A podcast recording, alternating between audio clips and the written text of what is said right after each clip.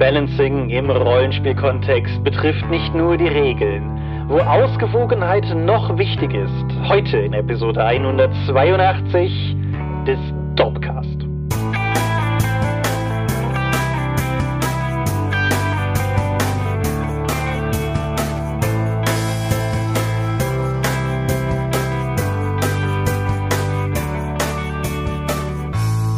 Hi und herzlich willkommen zur Episode 182. Stimmt das? Ja. 182 des Dorpcast. Einmal mehr haben wir uns heute hier wieder versammelt, um über Dinge zu reden, die mit Rollenspiel zu tun haben. Und wenn ich wir sage, dann meine ich zum einen dich Michael Skorpio-Mingas, guten Abend. und zum anderen mich, Thomas Michalski. Hi. Und worüber reden wir heute? Balancing und was das überhaupt bedeutet und welche Relevanz es im Rollenspiel haben kann. Genau. Ich denke, wir können vorwegschicken, dass wir Balancing sehr viel weiter fassen, als jetzt nur das reine Ausgleichen von Zahlenwerten auf zwei verschiedenen Bögen oder irgendwas in der Art. Aber natürlich auch. Ja. Doch zuerst Themen vor dem Thema. Genau, Themen vor dem Thema. Fangen wir mit dem Feedback an. Da habe ich mehrere Sachen, die ich kurz rausgreifen wollte. Erstmal die Schnellfeuer-Korrekturrunde. Erstens, Anon Armies, One-Shots. Der Band hieß auf Deutsch nicht, wie ich eiskalt behauptet habe, Einzelschüsse, sondern Schnellschüsse. Danke Orakel für den Hinweis. Hätte ich besser wissen können. Steht durchaus hier im Flur, aber habe ich trotzdem falsch gemacht. Dann war ich mir letzte Folge nicht ganz sicher, wie dieses regelleichte Cthulhu-System heißt, das wir mehrfach verwendet haben. Das hatte ich unter der Folge, glaube ich, sogar schon angegeben, aber um das hier auch nochmal laut gesprochen zu haben, für Leute, die nicht auf die Webseite gucken, Cthulhu Dark ist das sehr regelleichte Moped. So. Und apropos auf die Webseite gucken, wir haben einen treuen Hörer, der mich neulich mal gefragt hat, wenn wir davon reden, dieses Feedback, über das wir auch gerade hier zum Beispiel sprechen, wo man das denn eigentlich fände, für den Fall, dass er nicht der Einzige ist, der sich das schon immer mal gefragt hat, diese Webseite, die-dorp.de, auf die ich am Ende jeder Folge hinweise, da unter der Folge jeweils als Kommentare ist das, wo das Feedback vor allen Dingen herkommt. Ich lese auch durchaus, was zum Beispiel auf Patreon gepostet wird oder so, aber 99 Prozent der Feedbackereien kommen von der Webseite her. Ist dir feedbacktechnisch irgendwas ins Auge gefallen? Ja, ich würde noch erwähnen, unter der letzten Episode hat ein Simon zum ersten Mal als langer Hörer dann auch mal einen Kommentar verfasst und empfohlen, dass man mit Dungeon Crawl Classics ja ein sehr One-Shot-taugliches System hätte. Weiß ich nicht. Also ich kenne DCC tatsächlich nur indirekt. Ich habe ja meine Abneigung gegen Oldschool-Rollenspiel, sagen wir mal durch die Oldschool-Rollenspiel-Fibel von System Matters entdeckt, weil mir das einfach alles so unfair erschien, was da drin geschrieben wurde. Da haben wir auch schon im Dorpcast drüber gesprochen. Und ich weiß auch nicht, inwieweit ein One-Shot geeignetes System darin besteht, weil man halt eine Menge Spezialwürfel braucht. Aber vielleicht spricht da jetzt wieder nur meine Unkenntnis und meine Ignoranz aus mir. Und das ist eigentlich total toll, die Level 0 Charaktere durch den Trichter zu jagen. Ja, da habe ich auch keinerlei qualifizierte Meinung zu, aber genau, auf jeden Fall ein, ein herzliches Willkommen an den erstmals postenden Simon. Zu guter Letzt sei von mir aus noch der Dominik Ladek erwähnt. Der hat unter der Folge unter anderem darauf hingewiesen, dass wir es versäumt haben. Damit hat er durchaus recht. Auf diese ganzen Erzählspiele, diese modernen, hippen Dinger, die in Deutschland großteilig bei System Matters erscheinen, hinzuweisen, sowas wie Ten Candles oder Kagematsu, Dread und so weiter. Das ist richtig. Das stimmt. Die würden durchaus in das Schema der letzten Folge passen. Die haben wir zu einem gewissen Maße letzte Folge aber einfach deshalb nicht thematisiert, weil die, denke ich, eine eigene Folge mal wert sein werden, weil die nicht nur in ihrer Kürze und One-Shot-Haftigkeit, sondern einfach in sich genommen durchaus mal wert sind, betrachtet zu werden, weil sie ja doch eine ganz neue Perspektive auf das Hobby-Rollenspiel werfen. Ich nenne sie ja gern die Granatenspiele, weil die schmeißt du, dann explodiert das einmal im lauten Krach, alle sind total hin und weg und dann sind sie aber auch kaputt. Die sind also nicht auf ein Kampagnenspiel ausgelegt. Ja, ich würde durchaus sagen, dass einige von denen Wiederspielenswert haben können. Das schon. Aber ansonsten würde ich da durchaus auf jeden Fall zustimmen. Das sind auch genau die Spiele, die wir immer meinen, wenn wir von Hipster-Indie-Scheiß reden. Und das ist ehrlich nicht wertend gemeint. Die, die von denen ich bis jetzt gespielt habe, finde ich sehr cool. Aber wenn wir da mal eine Folge zu machen, werden wir auf jeden Fall jemanden einladen müssen, der ein bisschen Fach- und Sachkenntnis mitbringt, weil Wir das nicht haben. Experte in dem Bereich bin, ich weiß Gott nicht. Aber ja, wie du auch schon sagtest, wenn eine Ten Candles Kampagne spielt, hä? Aber Dann hast du das Spiel nicht verstanden, beziehungsweise du hast es nicht geschafft, das, das Spielziel zu erreichen und zu sterben. Es hat etwas sehr, etwas sehr, sehr nihilistisches irgendwie. Gefangen in einem Spiel, dessen einziges Ziel der Tod ist und nicht mal das kannst du. Ja, das, genau. Ja, das wäre es aber soweit, glaube ich, mit Feedback. Dann Crowdfundings. Zum einen, die Sonnenküste für DSA läuft immer noch unfassbar erfolgreich, derzeit bei über 170.000 Euro schon angekommen, läuft von heute aus, wir nehmen Montag auf nach acht Tage, das bedeutet wie so oft, es läuft noch, wenn diese Folge online geht. Aber in dem wie so oft steckt etwas, was wir verändern werden, nämlich die Regelmäßigkeit der Crowdfunding-Rubrik. Genau, wir sind ja kein Newsformat und die Crowdfunding-Übersicht hat doch sehr das die Idee angenommen, dass wir einfach so alle zwei Wochen mal den Kenntnisstand der aktuellen Crowdfundings in der deutschen Rollenspielszene wiedergeben.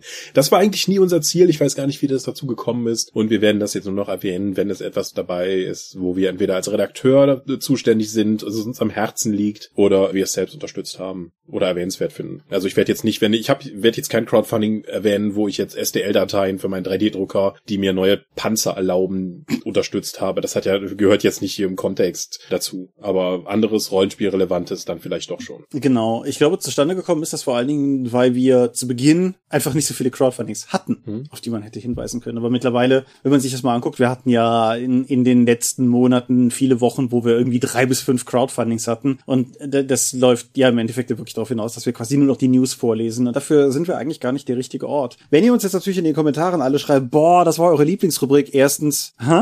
Und zweitens, dann können wir natürlich noch mal drüber reden. Oder ihr macht euren eigenen eigenen Podcast mit wöchentlichen Rollenspiel-News und Kickstarter-Zwischenergebnissen, auf den wir dann verweisen können. Ja. Da müssen wir das nicht machen. Also ein, ein wöchentlicher Rollenspiel-News-Podcast wäre was, was ich womöglich tatsächlich gerne hören würde. Ich weiß aber nicht, ob die Szene genug abwirft. Also international mit Sicherheit, in Deutschland, hm, schwierig. Ja. Monatlich hingegen kann man ja durchaus auch mal verlagsspezifisch über bestimmte News reden. Und das bringt mich zu einer Sache, auf die ich jetzt auch nicht jedes Mal hinweisen werde. Aber hm. da auch bei der Jahresumfrage hier und da Leute gefragt hatten, ob wie das mit uns beiden wäre, ob man uns denn nochmal bei, bei Ulysses vor der Kamera in irgendeiner Form erleben würde. Mich zumindest wird man jetzt voraussichtlich monatlich in der Ulysses Verlags Insight sehen. Das ist ein Format, das ich mit dem Björn bei uns aus dem Marketing betreibe gewissermaßen und ist das das Parallelprodukt zu der DSA Redux Insight. Also während halt da die ganzen DSA-spezifischen Spotlights gesetzt werden, ist es bei der Verlagsinsight genau der andere Gedanke, dass wir im Prinzip über alles reden, was nicht DSA ist. Und was eine normale Aufgaben- und Ressourcenverteilung innerhalb der Firma darstellt.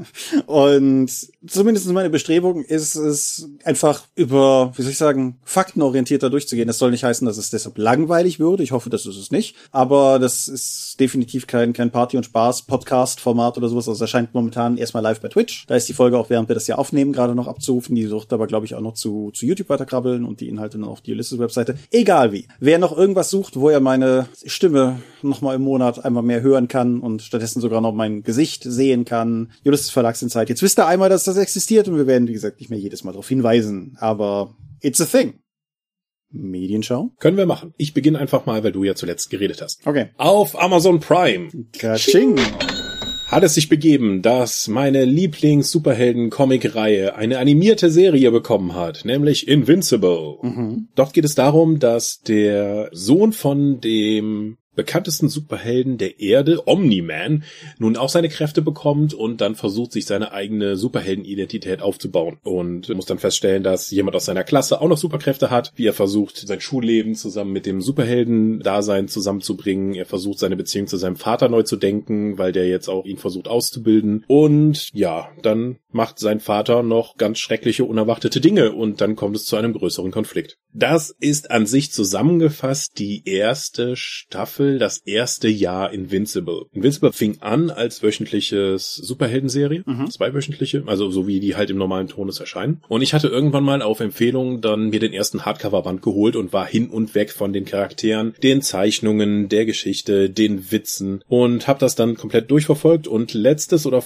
oder vielleicht schon vorletztes Jahr ist die Serie dann mit dem zwölften Jahressammelband geendet. Es gab noch ganz viele weitere Bände, über die ich auch schon mal geredet habe. Punching the Clock über die Berufssuperhelden in New York und Science Doc, ein In-Welt-Comic, den der Hauptprotagonist immer wieder gerne liest. Und ja, und das gibt jetzt eben als animierte Serie von einer Staffel. Und da wird ein relativ starker Fokus gelegt auf die auch später dann in den nächsten Jahren ausgehende Metahandlung der, des Comics. Also viele kleinere Geschichten werden entweder zusammengefasst oder kommen nur kurz vor. Und dafür wird aber auch die Beziehung der Familie viel stärker dargestellt, als es im Comic noch der Fall war. Ich finde es ein bisschen schwierig als Kenner der Comicvorlage, wie die Serie Gewaltexzesse ins Zentrum stellt. Das war auch im Trailer schon zu sehen.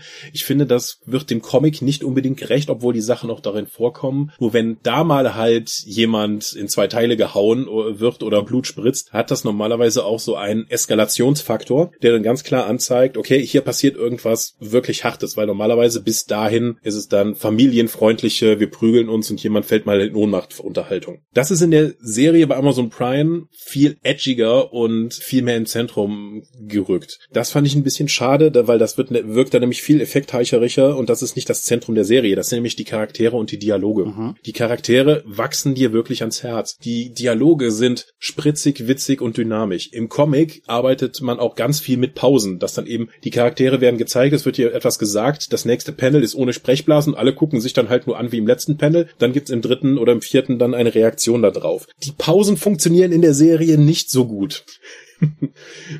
auch die, die Standbilder, wo die normalerweise im Comic dann länger wirken, haben im, in der animierten Serie halt eine andere Wirkung. Nichtsdestotrotz finde ich die Serie total großartig und auch gerade das Finale, was hinausläuft, ist nicht nur ein großes Actionfeuerwerk, sondern trifft auch wirklich, also es hat zumindest mich emotional auch wirklich getroffen, obwohl ich die Vorlage auch schon kannte. Zwei Leute in meinem Umfeld, die Invincible noch gar nicht kannten, haben mir unabhängig voneinander und von sich selbst aus gesagt, dass das das Beste ist, was sie dieses Jahr gesehen hätten. Hm. Und ich kann sagen, wenn die Superhelden-Sache noch nicht komplett bei jemandem ausgelutscht ist, ist glaube ich, oder auch wenn es das ist, ist Invincible ein wirklich gute Möglichkeit, das nochmal mit einem frischen Ansatz zu sehen. Die ganze Invincible-Serie stellt sich, mal gucken, wie das in der animierten Serie ist, aber immer wieder die Frage, was bedeutet es gut zu sein, was bedeutet es böse zu sein, was bedeutet es Verantwortung zu übernehmen, Entscheidungen zu treffen und mit diesen dann leben zu müssen. Und Vergebung ist ein zentraler Aspekt, der aber vermutlich erst in den späteren Staffeln dann nochmal relevant wird. Ich find's total großartig. Ich freue mich sehr, dass die Serie von Robert Kirkman, der ja auch mit The Walking Dead eine etwas bekanntere Comicreihe geschaffen hat,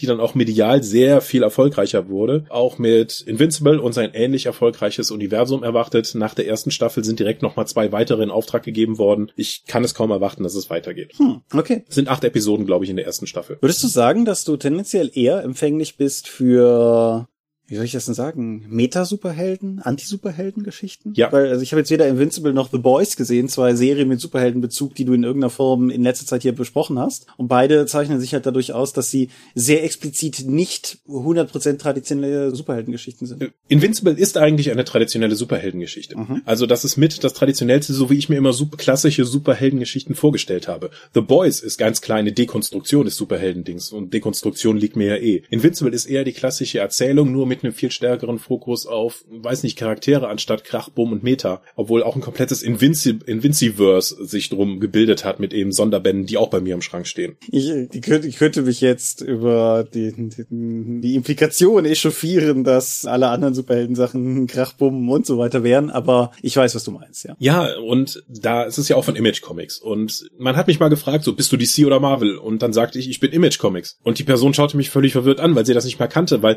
Image Comics gilt halt als der Indie-Comic-Verlag, obwohl der so Sachen macht wie Spawn, Walking Dead, Invincible und so. Aber das sind halt die Comic-Reihen, die mich immer gereizt haben und an denen ich mal kleben geblieben bin und nicht die DC- oder Marvel-Sachen. Das einzige Intensive, was ich von Marvel gelesen habe, war eben Black Panther und da war ich ja, wie man ja dieses Jahr auch hier im Dogcast hören konnte, relativ empört über die Qualität der Geschichten und der Charaktere, weil ich eigentlich von den Image-Geschichten anderes gewohnt war. Ja. Ja, gut. Und Invincible endet. Also das muss man nochmal sagen. Das ist jetzt kein, da gibt's ein Reboot und dann äh, retconnt man das hier oder dann haben die Geschichten daraus Auswirkungen. Das ist eine Haupthandlung, die wird durchgängig gezogen von der ersten Geschichte quasi bis zum Ende von Jahr 12, wo Sachen durcheskalieren. Das ist eine Weiterentwicklung. Ja, finde ich total toll. Sollte man sich auf jeden Fall geben. Ich kann das groß empfehlen. Alles klar. Bleiben wir bei ungewöhnlichen Superheldengeschichten im weiteren Sinne und reden über einen alten Film. Unbreakable hm. ist der zweite Film von M. Night Shyamalan gewesen, der im Jahr 2000 erschienen ist also vor 21 Jahren. Es ist der zweite Film gewesen, mit großem Publikumserfolg. Davor, er hat noch kleinere Sachen vorher gemacht, meine ich, aber das ist der zweite nach Six Sense gewesen, ein Film, der ja, glaube ich, damals die allermeisten Leute im Kino sehr weggerockt hat durch einen Twist, der, heute gar nicht mehr so überraschend kommen dürfte für viele Leute, weil wir Twists viel mehr gewöhnt sind. Aber man, man kann, glaube ich, nicht, man darf nicht unterschätzen, wie, wie radikal das war. Und dementsprechend waren alle Augen auf Unbreakable gerichtet. Was ist Unbreakable? Es ist die Geschichte von David Dunn, ein Mann, der durch seinen alliterativen Namen ja schon gewissermaßen zum Superhelden vorprogrammiert ist, nicht wahr, Michael Mingers? Und David Dunn ist der einzige Überlebende eines grässlichen, grässlichen, grässlichen, grässlichen, grässlichen Zugunglücks, wo einfach alle anderen sehr, sehr bei Tod gehen und er kommt halt quasi unverletzt raus und beginnt danach einerseits sich Fragen zu stellen, so einfach, war er jemals wirklich krank? Hat er sich mal irgendwann was getan in irgendeiner Form? Ich find's super, wie er die Lohnerhöhung bekommt. Die man einfach fragt, so, wie oft war ich mal krankgeschrieben? Ha, das war echt cleverer Weg, um darauf hinzuweisen. 20 Dollar mehr die Woche. Ja. Okay. Genau. Er, er kommt allerdings auch mit einer Person in Kontakt, die gewissermaßen sehr antitätig zu ihm ist, nämlich ein Mann namens Elijah Price, der Comicbuchladenbesitzer ist, aber vor allen Dingen Glasknochen erkrankt und Rollstuhl gebunden. Und Elijah vertritt die Theorie, dass Comics gewissermaßen so eine Art wahren Kern beinhalten, so wie klassische Mythen häufig einen wahren Kern beinhalten und etwas abbilden, was Leute nur nicht anders erfassen konnten. Und stellt halt die These auf, dass David Dunn womöglich so eine Art Superheld ist oder was auch immer das war, was den ganzen Prototypus des Superhelden ausgelöst hat. Und der Film dreht sich dann eigentlich vor allen Dingen um die Frage, die sich David stellt, nämlich bin ich ein Superheld? Habe ich Superkräfte? Und das führt halt zu einem Finale. So, fassen wir es mal so. Der, der Film hat natürlich auch einen Shyamalan-Twist, wenn auch einen, den ich weniger radikal fand als jetzt den von Six Sense, aber mögen andere anders sehen, wie auch immer.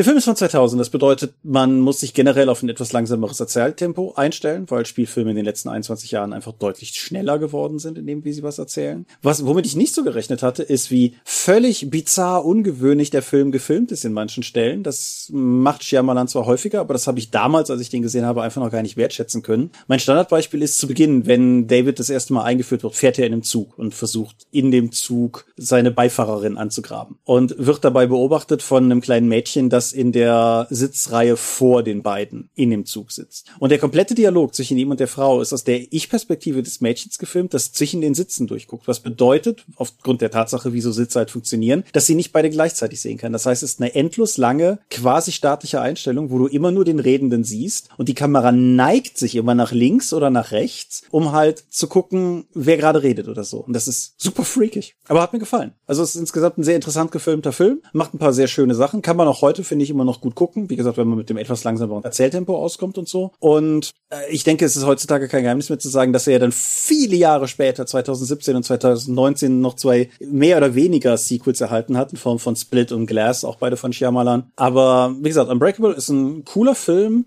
der, wenn ihr Disney Plus habt, über Star auch einfach da jetzt zu gucken ist. Das ist der Weg, über den ich auch nochmal dran gekommen bin. Und wo vor allen Dingen mein Fazit ist, dass es ein Film ist, der sich viel interessanter geguckt hat, als ich das in Erinnerung hatte. Und ich denke, alleine deshalb ist er auf jeden Fall nochmal einen Blick wert. Zumal wir nun mal alle nach elf Jahren Marvel Cinematic Universe und so weiter und so fort viel mehr auf Comic-Tropes konditioniert sind, auch wenn wir vielleicht selber keine klassischen Comic-Leser waren. Und dementsprechend ist es vielleicht auch nochmal ganz interessant, aus der Perspektive an den Film ranzugehen. Denn sowohl von der Erzählstruktur wie auch von dem, was er thematisch behandelt, ist natürlich auch dieser Film auf eine ganz andere Art und Weise de facto eine Dekonstruktion des Themas Comics. Hm. Und insofern, Unbreakable kann man sich gut geben. Habe ich eigentlich gesagt, dass die beiden Charaktere von Bruce Willis und, sag schon, hier Samuel L. Jackson gespielt werden? Nee. Wahrscheinlich nicht, ne? Werden sie. Ich habe nicht nur Sachen geschaut und gelesen, ich habe auch noch gespielt. Und zwar intensiver, als ich das irgendwie in Erinnerung hatte. Obwohl, doch, Outriders auf der Xbox One. Ein relativ frisches Spiel, das es nichtsdestotrotz auf diese Xbox Live Gaming-Plattform geschafft hat, wo ich jetzt eben jede Menge neue Spiele und komische Spiele halt in einer großen Auswahl spielen kann für einen monatlichen Betrag, der lächerlich gering ist im Vergleich dazu, diese neuen Spiele zu spielen. Also so ein Jahr von diesem Xbox Live Ultimate kostet mich weniger als jetzt zum Beispiel Outriders neu gekauft gekostet hätte, das ich jetzt bespreche. Outriders ist von People Can Fly, das sind die Leute, die Bulletstorm erstellt haben, der vor allen Dingen wegen seiner gewaltpornografischartigen Tötungsszenen äh, in Erinnerung geblieben ist und ansonsten ein eher mittelmäßiger Shooter war. Und Outriders ist ein Loot-Shooter wie jetzt irgendwie fast alles, was erscheint. Ich war am Ende doch erstaunt, dass ich fast 50 Stunden reingesteckt hatte. Weitestgehend für die Story in ganz großen Anführungszeichen mit ein paar Expeditionen am Ende, also so eine Art Mini-Raids. Es geht darum, dass du als quasi letzte Überlebende der Menschheit auf einem Genera auf einem Expeditionsschiff aus dem Kälteschlaf erwachst. Man verkörpert selbst einen der Outrider. Das ist die Expeditionsstreitmacht, die zuerst auf den Planeten geschickt wird, um eben zu schauen, ob wirklich alles so ist, wie die Drohnen vor 80 Jahren, als man losgefahren ist, dann auch kommuniziert haben. Und man kommt runter und es gibt ein paar Wildtiere und man sucht jetzt irgendwie noch die Drohnendaten und plötzlich bricht ein Anomaliesturm los, der seltsame Dinge mit der Physik macht. Man wird verwundet und eingefroren Und als man das nächste Mal aufwacht, ist es nochmal 30 Jahre später und irgendwie ist alles am Arsch. Die Menschen sind zwar immer noch auf dem Planeten, aber man hat jetzt irgendwie so eine Art Erste Weltkriegsoptik. Es gibt überall Gräben, es herrscht offensichtlich Krieg, es gibt Leute mit Mutantenkräften.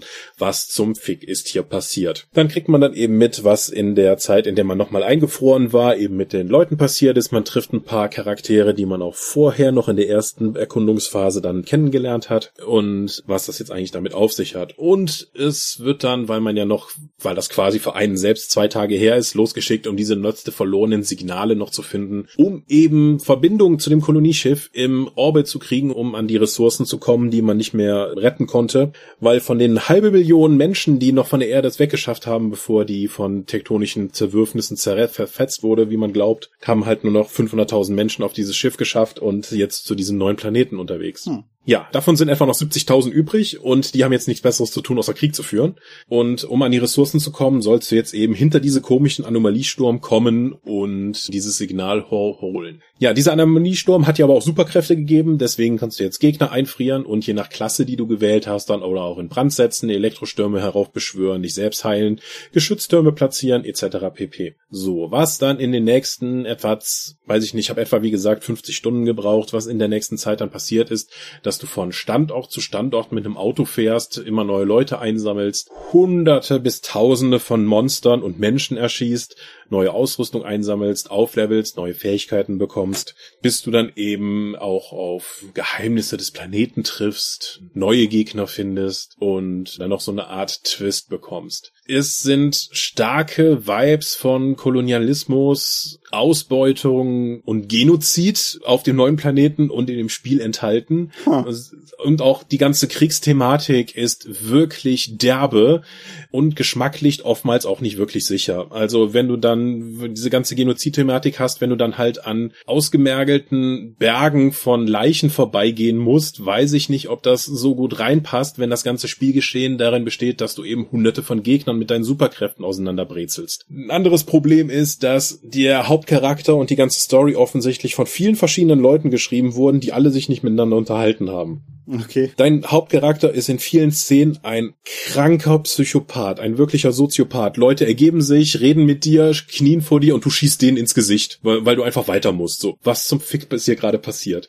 Außerdem hat keiner, der an der Geschichte beteiligt war, eine Ahnung, wie, was Charaktere in einer Geschichte tun. Es sind stellenweise werden Charaktere eingeführt, die haben zwei Sätze und werden dann nach drei Zwischensequenzen schon wieder getötet, ohne dass sie irgendetwas zur Handlung beigetragen hätten. Weder emotional, noch narrativ, noch durch ihre Fähigkeiten. Ich, ich verstehe es einfach nicht. Das kommt so oft vor. Und nicht selten davon ist dein Protagonist in der Zwischensequenz Leute, mit denen du eine aufgebaut hast, dann auch noch deren Henker, mehr oder weniger. Hm. Einfach weil er sonst nicht weiter weiß oder es ihm gerade unangenehm war, mit jemandem zu reden. Dann schießt man ihn halt einfach tot. Das hat mir das Spiel zu guten Teilen auch verleidet, weil ich einfach wenig Identifikationsfläche mit dem hatte. In anderen ist er dann wieder die, die moralische Instanz, die sagt, sowas kann man nicht machen, das ist krank, ich muss dich jetzt auch hinrichten. Ganz komisch. Man macht oftmals das Gleiche. Auch man man soll nicht irgendwie jetzt glauben, dass es ein Open-World-Spiel wäre, wo du dann viel durch die Gegend gibst. Es ist eigentlich mehrere lineare Level, wo du nun ja aussuchen kannst, in welchen Teilbereich du nun gerade gehst. Es gibt sozusagen einen Flur und links und rechts gibt es dann so kleine Ecken, wo dann, wo dann noch blau aufblinkt und sagt,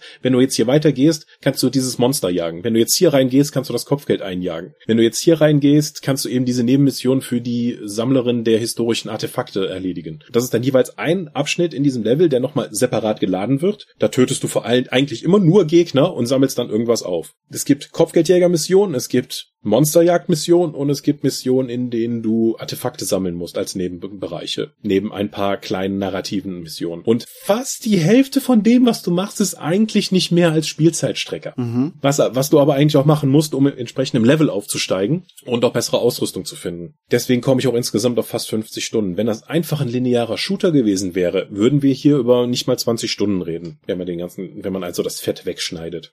Insgesamt habe ich halt wirkliche Probleme, was sowohl sowohl da, das Gameplay ist okay, es ist aber insgesamt fast schon beleidigende Mittelmäßigkeit, in dem auch von vielen anderen Spielen die Ideen geklaut oder auch fast eins zu eins übernommen worden. Es ist in vielen Bereichen ein Deckungsshooter, so der sich sehr ähnlich zu Gears of War spielt. Die Ästhetik, die Rüstungen, die Waffen sehen sehr, sehr stark aus wie Destiny 2, hat allerdings nicht diese Dynamik der Kämpfe und das wunderbare Gunplay. Ich habe laut Statistik etwa 7750 Gegner getötet in dem Spiel in den 50 Stunden. Die Hälfte davon waren Menschen, was mir etwa sagt, dass ich etwa 5% der Menschheit in diesem Spiel umgeditscht habe. Was das nur nochmal unterstreicht, wie soziopathisch das ist. Ja, am Ende des Spiels gibt's dann noch die Idee, dass man auf Expeditionen auszieht, um eben dann koopmäßig mit bis zu zwei anderen Spielern dann noch mehr Gegner zu töten, um noch bessere Ausrüstung zu kriegen. Ob du das am Ende nochmal machen möchtest, sei mal dahingestellt. Insgesamt finde ich Outriders eher dann so äh, mittelmäßig bis problematisch und man sollte sich halt entscheiden, ob man dann sich das noch geben möchte unter diesen ganzen Prämissen. Alles klar.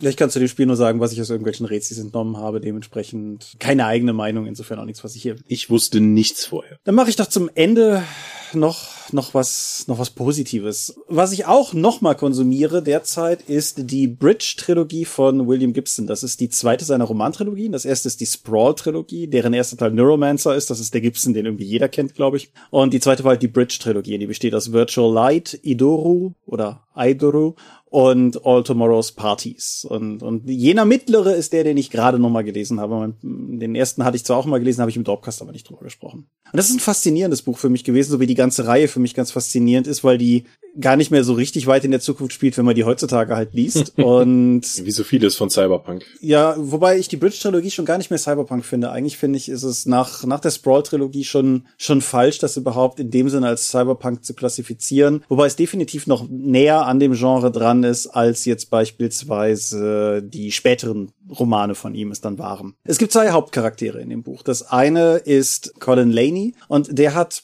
so eine Art Fähigkeit. Er ist nämlich in der Lage, intuitiv sich durch große Datenmengen zu bewegen und kann dementsprechend ganz gut so, was, was wir heute als Big Data Auswertungen beziehen würden, kann er halt recht intuitiv machen, gerade wenn es darum geht, hinter Personen, hinter Personen herzuspüren. Er nutzt das beruflich für etwas, was du heutzutage vermutlich als Trollfarm oder so bezeichnen würdest, was in dem Buch ursprünglich ein, eine Infotainment-Gruppe namens Slitscan ist. Mhm. Und Slitscan sind mehr oder weniger hauptberufliche Prominentenvernichter. So, wenn die, die, das sind halt Leute, die so lange rumsuchen, bis sie ein Skandalon gefunden haben, mit dem sie in der Lage sind, irgendwie Prominente zu stürzen oder neue Prominente zu erschaffen. Da hat er sich aber verscherzt, weil er Moral besitzt. Und das führt ihn zu Beginn des Buches nach Tokio, wo er angeheuert wird, sich in das Umfeld der Musikgruppe Low Res zu begeben, die aus den beiden Mitgliedern Low und Res besteht. Weil Res vorhat, eine virtuelle Persönlichkeit zu heiraten. Er hat sich in den Kopf gesetzt, die titelgebende, eine titelgebende, also das Buch heißt geschrieben Idoru und nach dem, was ich recherchiert habe, scheint das gesprochen in etwa sowas wie Idoru zu sein, was einfach das Idol ist. Und das ist halt die Idee. Ah. Wir haben ja tatsächlich heute real schon Hologrammkünstler in Japan. Mhm. Musikacts, die nur als Hologramm existieren und auftreten. Und das ist das hier quasi auch, aber diesen einen Schritt weiter gedacht. Und er möchte diese, diese Persönlichkeit halt heiraten und es geht halt darum, ob das eine gute Idee ist oder ob er damit gerade seine Karriere vernichtet und so weiter. Der zweite Plot, der sich durch das Buch zieht, ist ein junges Mädel namens Shia oder Chaya, ich bin mir nicht ganz sicher, die ebenfalls nach Tokio reist als Mitglied des offiziellen Low-Res Fanclubs, um herauszufinden, was zur Hölle ihr, ihr Idol da gerade veranstaltet. Dabei aber gleichzeitig in eine grässliche Kriminalgeschichte verwickelt wird, die am Ende alle miteinander quasi in, in ein Finale hineinzieht. So. Ich halte das bewusst sehr vage, weil das Buch sehr davon lebt, dass du die meiste Zeit nicht weißt, was überhaupt los ist. Der William Gibson-Stick gewissermaßen. Aber wie gesagt, ich finde es ein, ein heute eigentlich noch lesenswerteres Buch als damals. Das Setting mit Tokio ist ein bisschen freakiger als im ersten Band der Trilogie, wo es halt in Amerika spielt. Aber dieses ganze Setting ist halt relativ cool. Es, das Buch trieft geradezu von diesem Gefühl, irgendwie nicht an einem Ort zu sein, wo man irgendwie sich auskennt oder zurechtkommt. Die ganzen Charaktere sind fremd in Tokio und das ist definitiv so eine Ebene, aber du als Leser bist auch einfach fremd in dieser früh 21. Jahrhundert Zukunftsvision, die Gibson hier aufspannt und es ist ein interessantes Buch, das viele gute Fragen stellt über halt auch, wie wahr virtuelle Dinge sind und im Prinzip auch so eine, so eine Frage, ob, ob es nicht eine, ein sinnvolles Zusammenkommen mit einer virtuellen Entität geben kann, wenn diese nur so weit ausgereift ist, dass es de facto keinen Unterschied mehr macht. Es ist, es geht um Medienkritik, es geht um, wie gesagt, dieses nach Skandalen forschen, um Leute lang zu machen. Es geht um irgendwie wie Erpressung und allgemein was mit Geld zu tun hat in der Medienindustrie und, und all diese Dinge. Und insofern ist das ein Buch, das ich ganz, ganz stark empfehlen kann. Ich habe das sehr zügig nochmal gelesen, genauso wie den ersten Teil der Bridge-Trilogie. Und Gibson hat, da hatten wir ja neulich, glaube ich, nochmal drüber geschrieben. Ich habe manchmal das Gefühl, Gibson schreibt seine Bücher so, dass er so ein bisschen so eine nur die Harten kommen in Gartenschule fährt, dass du ein bisschen arbeiten musst, um erstmal in das Buch reinzukommen, weil es der, er macht es dir nicht einfach. Er, er schenkt dir gewissermaßen nicht diese normalerweise klassischen Expositionshappen, die einem helfen, sich in der fremden Welt zurechtzufinden. Er fordert seinen Leser. Genau, er fordert seinen Leser und ich finde das super. Ich brauche das nicht immer, aber manchmal finde ich es einfach, einfach cool, dass man auch einfach mal ein bisschen selber denken darf und dass das Buch einem nicht alles vorkaut. Es geht ja nicht nur um Exposition, auch die Sprache, die er benutzt, ist halt wesentlich anspruchsvoller als das, was man, was ich zumindest sonst in Romanen finde. Auf jeden Fall, ja, das stimmt sowohl die Art, wie er Dialoge schreibt, wie auch die Art, wie er, wie er einfach Erzählertext formuliert, ist sehr un, manchmal sehr ungewöhnlich. Und was ich auch schon mehrfach gesagt habe, ich kann de facto selber keine narrativen Texte schreiben, während ich William Gibson Bücher lese, weil ich jedes Mal dazu verfalle, völlig unbewusst so eine Art schlechtes Gibson-Pastiche zu schreiben. Und deshalb habe ich einfach, habe ich mir angewohnt, ich schreibe nicht mehr an belletristischen Texten, während ich Gibson-Bücher lese. Das geht immer nach hinten los. Du meinst, das ist so eine Art Bleed-in wie im Lab, dass das dann die, die fiktionale, der fiktionale Charakter in dein eigenes Leben dann überblutet? Nee, ich glaube, das, es ist eher, das, das geht vielleicht einen Schritt zu weit. Also ich denke, es ist nicht der, die fiktionale Welt, die reinblutet, aber die Erzählweise ist es auf jeden mhm. Fall. Ja, ja, das, das auf jeden Fall. Wer übrigens überhaupt nicht nachgedacht hat, ist wer auch immer für Penguin den Klappentext Text geschrieben hat. Nicht nur, dass geradezu routinemäßig Charaktere falsch geschrieben sind da drauf, sondern das Ding spoilert auch mal easy ein Ereignis in der Handlung, dass du so um Seite 130 bis 150 beginnst zu begreifen. Also Marketingmenschen haben das geschrieben. Ich kann es dir sagen. ja, ansonsten ist die Penguin-Ausgabe aber durchaus gut. Der Text selber ist intakt, lest er von den Klappentext nicht. Gut. Finde ich aber gut, dass du hier noch einen Ausgleich gefunden hast zu dem eher negativen Eindruck meiner Rezi. Du möchtest sagen, dass ich gewissermaßen diese Folge wieder in ihre Balance gebracht habe dadurch? Oh, fantastisch. Dann können wir direkt mal ins Thema einsteigen. Balance, nicht Ballons, Herr Rheinländer. Ja gut, auf jeden Fall. Genau, das Thema. Wir Episode über Clowns. Oh, da, da von, von Stephen King's S bis Baphomets Fluch, da kann ich, also, uh. Aber nicht heute. Wir reden heute über Balancing. Und zwar Balancing in allen möglichen Niederschlagsformen. Hm. Wir haben zuerst gedacht, dass es sich vor allen Dingen jetzt um Regelaspekte handelt und eben die Mechanik des Spiels relevant wird. Aber ich glaube, wir haben hier noch ein paar Punkte gefunden, die sogar darüber hinausgehen, wie man im Spiel Sachen balancen kann. Genau. Ich hatte im Vorgespräch schon mal so ein bisschen die Dichotomie aufgerufen, dass man Balancing am Spieltisch und Balancing im Regeldesign unterscheiden könnte. Aber auch das ist eigentlich gar nicht so haltbar, weil das ja auch durchaus miteinander verzahnt ist und ein, ein sagen wir mal, ein schlecht gebalanced designtes Spiel macht einem natürlich auch eine gebalancete Erfahrung am Spieltisch womöglich schwieriger. Und auch da nicht nur in Bezug auf Regeln. Mhm. Mach doch einfach mal einen Anfang. Das klassische Beispiel, wo Balancing schon mal direkt zum Problem wird, ist in allen Fantasy-Rollenspielen, wenn Magie ins Spiel kommt. Mhm. Nehmen wir zum Beispiel mal DSA. Es gibt die meisten DSAler werden die erklären, dass Gildenmagier natürlich einfach das Interessanteste zu spielen sind. Gerade von dieser Schule finde ich das sehr reizvoll. Dann guckst du dir es an, so, oh, Moment, die haben ja die besten Werte. Weil nicht nur bei DSA 4 gibt es halt einfach Magier, die sind besser als mundane Charaktere. Sie haben einfach einen größeren Werkzeugkoffer, den sie dabei haben können. Sie sind besser im Kampf, sie können Fertigkeitseinsatz durch Zauber substituieren und ja, sie sind insgesamt mächtiger. Das gilt sowohl für DSA wie für D&D. Ja, ich meine, die klassische Erklärung bei D&D, die du ja häufig liest, und das heißt jetzt noch nicht, dass ich der inhaltlich oder moralisch zustimme, ist ja, dass Magier sehr schwach beginnen bei D&D das Glaskanonending, irgendwie drei Hitpoints, ein Treffer und weg. Mhm. Und dafür halt am Ende nach hinten raus mächtiger werden. Aber ich finde, das ist, wenn man dieser Logik folgt, ist es eigentlich eine Konstruktion, die einfach nur bedeutet, dass jemand immer unzufrieden sein wird. Ja, Genau, das ist einfach kein Spaß. Am Anfang musst du dich halt zurückhalten und kannst nichts, beziehungsweise der Magier hat halt vier Sprüche am Tag, wenn es überhaupt ein moderneres Spiel ist, nicht so wie damals, diese Oldschool-Spiele, die wir eben schon hatten. Ja, der Magier hat halt einen Spruch und danach muss der Spieler halt kreativ werden. Ja, am Arsch, die Mechanik benachteiligt den einfach mal, nur damit er später, wenn die Runde überhaupt so weit kommt, dann alle anderen deklassieren. Ja. D&D hat uns ja irgendwie dazu konditioniert, dass wir es akzeptabel finden, dass der Krieger halt irgendwann dreimal pro Runde angreifen kann, während der Magier die Zeit stoppt und dann Vulkan ausbrechen lässt. Mhm. Und das ist halt problematisch. Nicht nur was die Auswirkungen auf die Spielwelt angehen, weil ein guter Krieger kann halt irgendwann richtig feste zuschlagen. Der Magier verändert halt mal mit seiner Zauberei einen ganzen Landstrich. Das stimmt. Viele, viele gegnerische NSCs, Oberschurken, die man eben hat, sind eben deswegen in der klassischen Fantasy-Kampagne auch starke Magieanwender. Einfach nur damit sie auch die Möglichkeiten haben, eine ganze Gruppe zu kontern. Ein Krieger kann in der Regel halt einen gegnerischen Kämpfer binden. Ein Magier kann mit einem Eisstrahl oder einem Feuerball eine ganze Gruppe beschäftigen. Mhm. Und ich finde, es, es gibt halt davon ausgehend noch im Prinzip zwei also nochmal eine Ungleichheit, je nachdem, wie das Regelsystem aufgebaut ist. Das gilt jetzt auch nicht für alle Rollenspiele, aber es ist ja nicht nur so, dass der Magier diese, diese kosmische Macht besitzt, die ihn abhebt, sondern es ist ja auch einfach so, dass in vielen Regelwerken der Krieger halt auf Angriff würfelt und der Magier halt irgendwie in seinem Zauberbuch blättert und dann funktioniert jeder Zauber anders und dann müssen wir das nochmal alles durchdiskutieren und dann wollen wir nochmal gucken. Mhm. Immer, der hat hier einen Zonenbereich von sonst wie noch, wie viel Hitpoints haben die, die da stehen denn noch, weil ich kann irgendwie Gegner im Wert von Hitpoints sonst wie noch aus und so weiter. Ne? Das ist also, das ist eine Unwucht. Und dann wiederum kenne ich das auch nochmal, nochmal andersrum. Wir hatten es bei D&D 3 und D&D 3.5 durchaus teilweise, dass wenn halt der, der Ranger erstmal anfing mit irgendwie sich quasi multiplizierenden Angriffen, du halt einfach dem Ranger-Spieler, Querstrich der Ranger-Spielerin eine ganze Weile zugeguckt hat, wie die halt mehr oder weniger mit sich selbst gespielt hat, während halt ein Würfelwurf nach dem anderen erfolgte. So, dann hau ich damit nochmal zu und dann kann ich ja damit nochmal zuhauen und dann kann ich ja irgendwie, ne, also mhm. egal wie, es ist es ist häufig charakterklassenbedingt sehr unterschiedlich, wie viel Zeit in einer solchen Konfrontation Leute am Spiel sich tatsächlich einnehmen und nutzen können. Ja, nicht nur wie viel,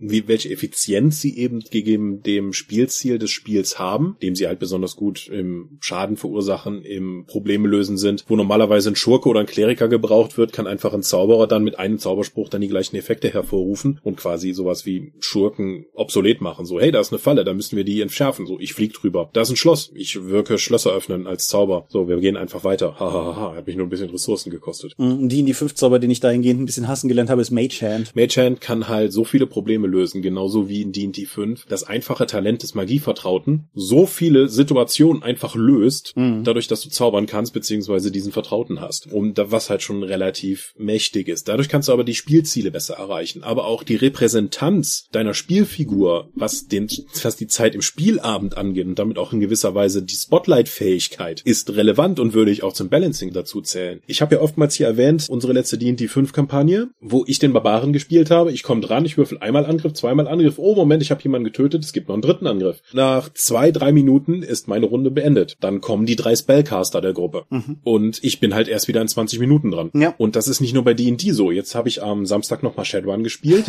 ja. Und bei Shadowrun ist das ja nochmal besonders toll, da man durch Cyberware oder Magie halt mehrere Initiative-Durchgänge bekommen kann. Ich finde, das ist bei weitem nicht das schlimmste Beispiel bei Shadowrun, aber das stimmt natürlich. Ja, und dann heißt es auch, während jemand dann schon zweimal gehandelt hat, kann es sein, dass ich halt einmal bis nullmal in einer Dreiviertelstunde gehandelt habe und in der Zwischenzeit halt Miniaturen bemalen kann und sonst nicht mit dem Spiel interagieren kann. Es nimmt mir also auch Optionen durch die Klasse, in Anführungszeichen, die ich gewählt habe, weil jemand anders halt mehr Aktionen im, in der Aktionökonomie in das Spiel reinbuttern kann, um mit der Welt zu interagieren. Mhm. Und um das vielleicht an dieser Stelle ganz klar zu sagen, mir zumindest, und ich glaube dir auch, geht es ja gar nicht darum, dass jemand besser ist als der andere. Also es ist ja nicht quasi, es geht ja nicht um Überlegenheit, sondern es geht einfach darum, gleichwertig Spaß an dem Hobby haben zu können. Mhm. Und, und das ist halt durchaus eingeschränkt. Nämlich das andere Shadowrun-Beispiel, was ich in diesem Kontext anführen würde, ist die Matrix, mhm. die ich, die ich eigentlich, das, damit entfernen wir uns dann auch nochmal endgültig von so Kampfkonfrontationsdingern, wo man vielleicht bei Balancing sofort dran denkt, aber wo wir auf die, die Spotlight-Verteilung zurückkommen kommen. Ich weiß tatsächlich gar nicht, wie Shadowrun 5 und 6 es regeln, aber wenn ich zum Beispiel mal zurückdenke, wie Shadowrun 2 oder 3 die Matrix geregelt haben, also Shadowrun 2, wo Matrix-Dinger ja de facto Dungeons waren. Mhm. Für einen Spieler. Genau, für einen Spieler.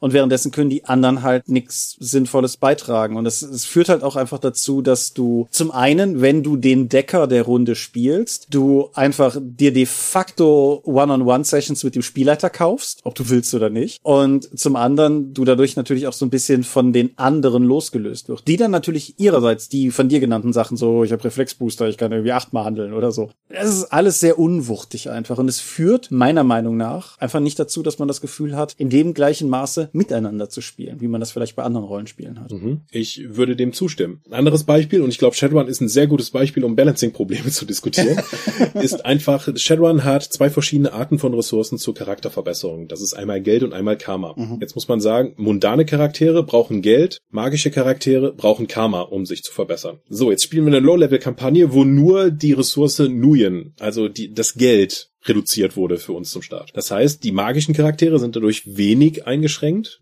Sie können sich vielleicht keinen so starken Fokus am Anfang nehmen, aber sie können immer jetzt noch ihre Mana-Wolke oder sonstiges zaubern. Wohingegen mein Charakter halt nicht auch Zugriff auf hochwertige oder überhaupt viel Cyberware hat, um sich zu verbessern. Mhm. Also Reflexbooster zum Beispiel ist für mich nicht drin. Ein ganz anderes Problem ist auch, wie die Charaktere dann im Verlauf dann auch noch diese auf diese Ressourcen angewiesen sind. Viele Shadowrun-Charaktere kannst du halt zum Start aus direkt schon fertig bauen, so dass sie so effektiv sind, dass sie in wenig Weiterentwicklungsmöglichkeiten haben. Was macht denn der Rigger in der Gruppe, der vier Drohnen einsetzt? Eine davon wird abgeschossen. Die hat doppelt so viel gekostet, wie wir für den Run bekommen. Ja. Hm, schade. Das sind so ganz viele Probleme, in denen sich Shadowrun eigentlich keine Gedanken gemacht hat, die aber immer wieder im Spiel auftauchen, die aber vom System nicht gelöst werden und dem man dann irgendwie eine Lösung finden muss. Aber grundsätzlich ja, es gibt noch eine weitere Ebene außer dem taktischen Ebene, die direkt im Spiel stattfindet. Das ist auch eine Balancing-Ebene auf der strategischen, nämlich der Charakterplanungsebene. Wie viel Zeit, wie viel mentale Leistung muss ich aufbringen in Seitenlesen, Regeln lernen, Regeln behalten,